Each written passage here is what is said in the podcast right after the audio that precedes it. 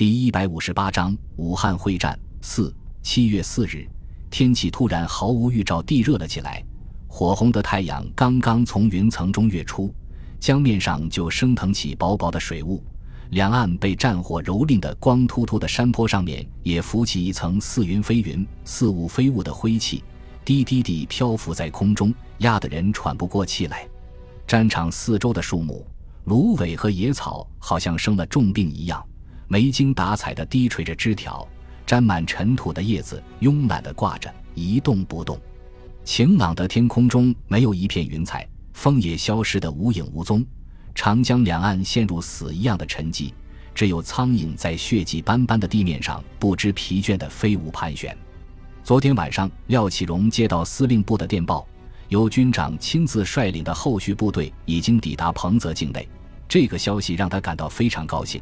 心中有种如释重负的感觉，然而早上起床之后，他的右眼皮却跳个不停，显然是个不好的兆头。再联系起日军已经整整一天没有任何动静的事情，廖启荣心里立刻有种不祥的预感。廖启荣先后给谢鼎新、马当要塞和常山阵地打了几通电话，提醒注意日军的动静，然后拿起望远镜仔细观察江面上日军舰队的动静。上午八点三十分。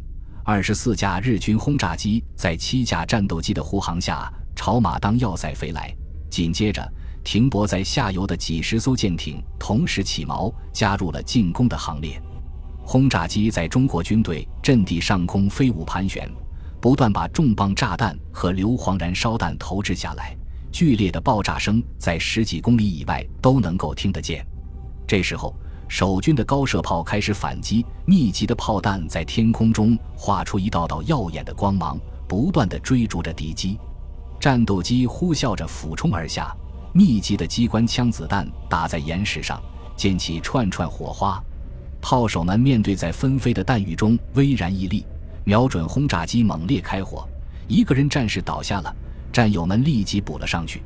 短短十几分钟的防空作战。高炮迎击落击伤敌机各一架，但是却失去了整整一个连的兵力。在高射炮与战机对决的同时，日军舰艇编队再次进入马当要塞附近水域，然后在江面上一字排开，数百门各种口径的舰炮同时开始射击，每秒钟六发的速度把钢铁和炸药倾泻在中国军队的阵地上。此时，轰炸机投下的燃烧弹仍然能够升腾起数米高的烈焰。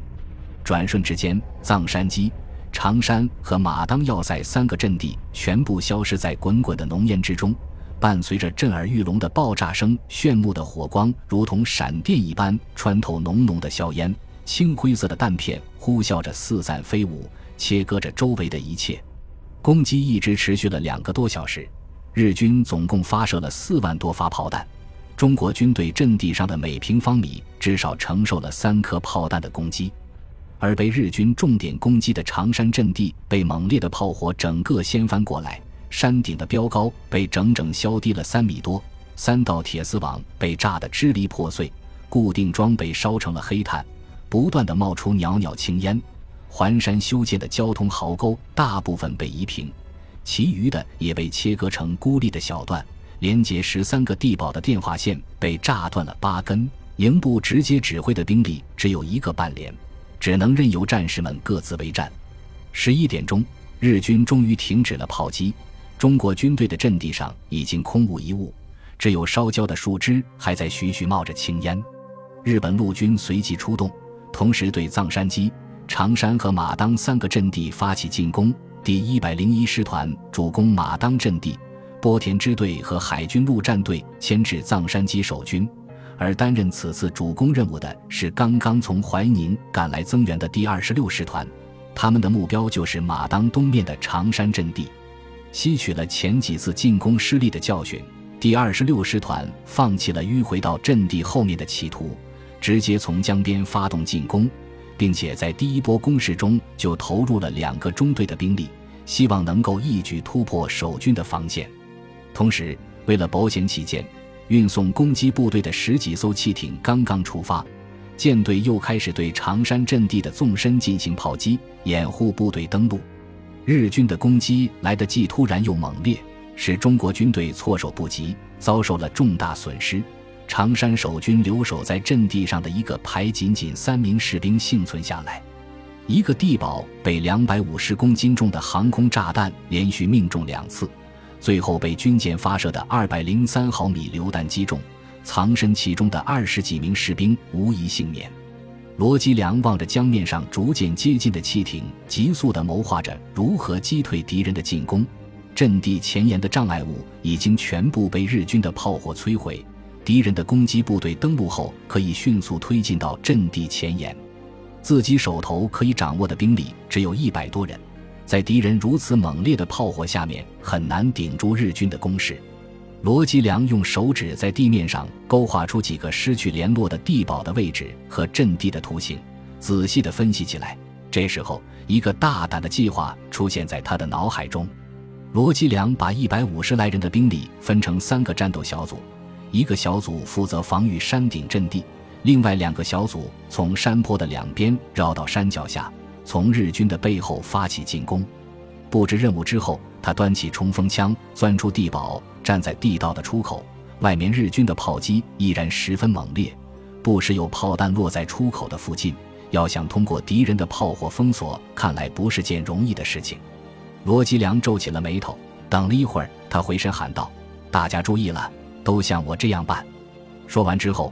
他把冲锋枪往脖子上一挂，趁着敌人炮击的间隙，飞身跃出堑壕，义无反顾地朝山坡的一侧滚了下去。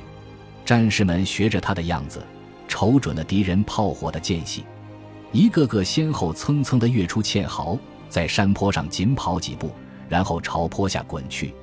不知道过了多长时间，罗基良感觉自己的头部重重地撞在一块岩石上面，钢盔发出清脆的响声。头部传来一阵眩晕的感觉，他急忙用力摇摇头，然后活动一下四肢，发现尽管全身都像火烧一样的疼痛，但是身体仍然可以活动自如。山沟里到处都是一人多高的野草，由于处在射击的死角，意外的幸存下来。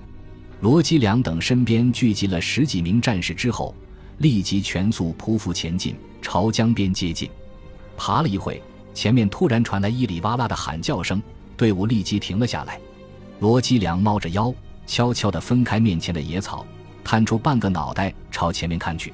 十几艘汽艇已经全部靠岸，日军士兵不断从船上跳到齐腰深的水中，朝岸上走来。先期登陆的日军匆忙构筑简单的机枪掩体，步兵在军官的指挥下迅速摆出攻击队形，随时准备开始冲锋。罗吉良回过头来，悄无声息地爬了回来，对一连长说道：“等敌人开始冲锋以后，你带一个班的弟兄去把机枪阵地给我敲掉。要是敌人的汽艇没有离开的话，也全部给我炸掉。”然后对战士们说道：“等开始进攻以后，大家一定要保持速度，在跑动中攻击日军，尽量跟他们近身缠斗，让军舰不敢开炮。我们武器有优势，身上又穿了防弹衣。”不会吃亏的。说完之后，他示意大家散开，等待攻击时刻的到来。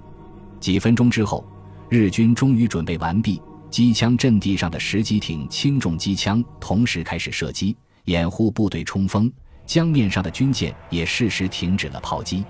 等敌人呐喊着从身边冲过去之后，战士们迅速扔出几十颗手榴弹，然后从草丛中跃起，朝日军的背后冲去。与此同时，一连长带着十几名战士，一边开枪，一边冲向敌人的机枪阵地。半自动步枪和冲锋枪在战士们的手中欢快地跳动着，喷涌而出的子弹从后面穿透了日军的队形，把敌人一片片地击倒。日军刚刚想转过身，山坡的另外一面又响起了密集的枪声，数十名中国士兵冲了出来，冲锋枪、手枪。半自动步枪和三八大盖在赤裸的山坡上面展开了惨烈的对决，子弹在人群中间飞舞着，不断的传出穿透肉体的声音和伤者痛苦的呻吟。日军由于拼刺技术非常优秀，面对突如其来的打击，所做出的第一个反应就是要摆开阵势肉搏。可是中国军队用密集的子弹否决了他们的提议，只好端起步枪进行对攻。三八式步枪过长的枪身浪费了宝贵的时间，很多士兵连一颗子弹都没有射出来就被击毙。日军中队长发觉形势不利，急忙嚎叫着命令与对方拉开距离。然而，中国军队死死地咬住不放，勇猛地在敌群中冲杀不止。所过之处，敌人纷纷倒地。日军虽然竭力反击，可是零星打过去的几发子弹却无法穿透对方的防弹衣，只能不住地后退。这时候，隐蔽在其他几个地堡中的守军士兵突然从日军的身旁冒了出来，用猛烈的扫射把他们分割开来，然后加入了屠杀的行列。战斗在十几分钟之后就进入了尾声，战士们四处追逐着逃窜的日军，用密集的子弹把他们一一击倒在地。而江边上的战斗也已经结束，十几名机枪手和汽艇全部被炸成了碎片，只留下了满地的血迹。罗基良抹了把脸上的血水，正准备吩咐弟兄们打扫战场，突然发现日军舰艇动作起来，他感到自己的心脏猛地往下一沉，脸色顿时变得苍白。他急忙转过身来，对着那些沉浸在胜利的喜悦中的战士们发出声嘶力竭的叫喊：“炮击，快隐蔽！”本集播放完毕，感谢您的收听，喜欢请订阅加关注，主页有更多精彩内容。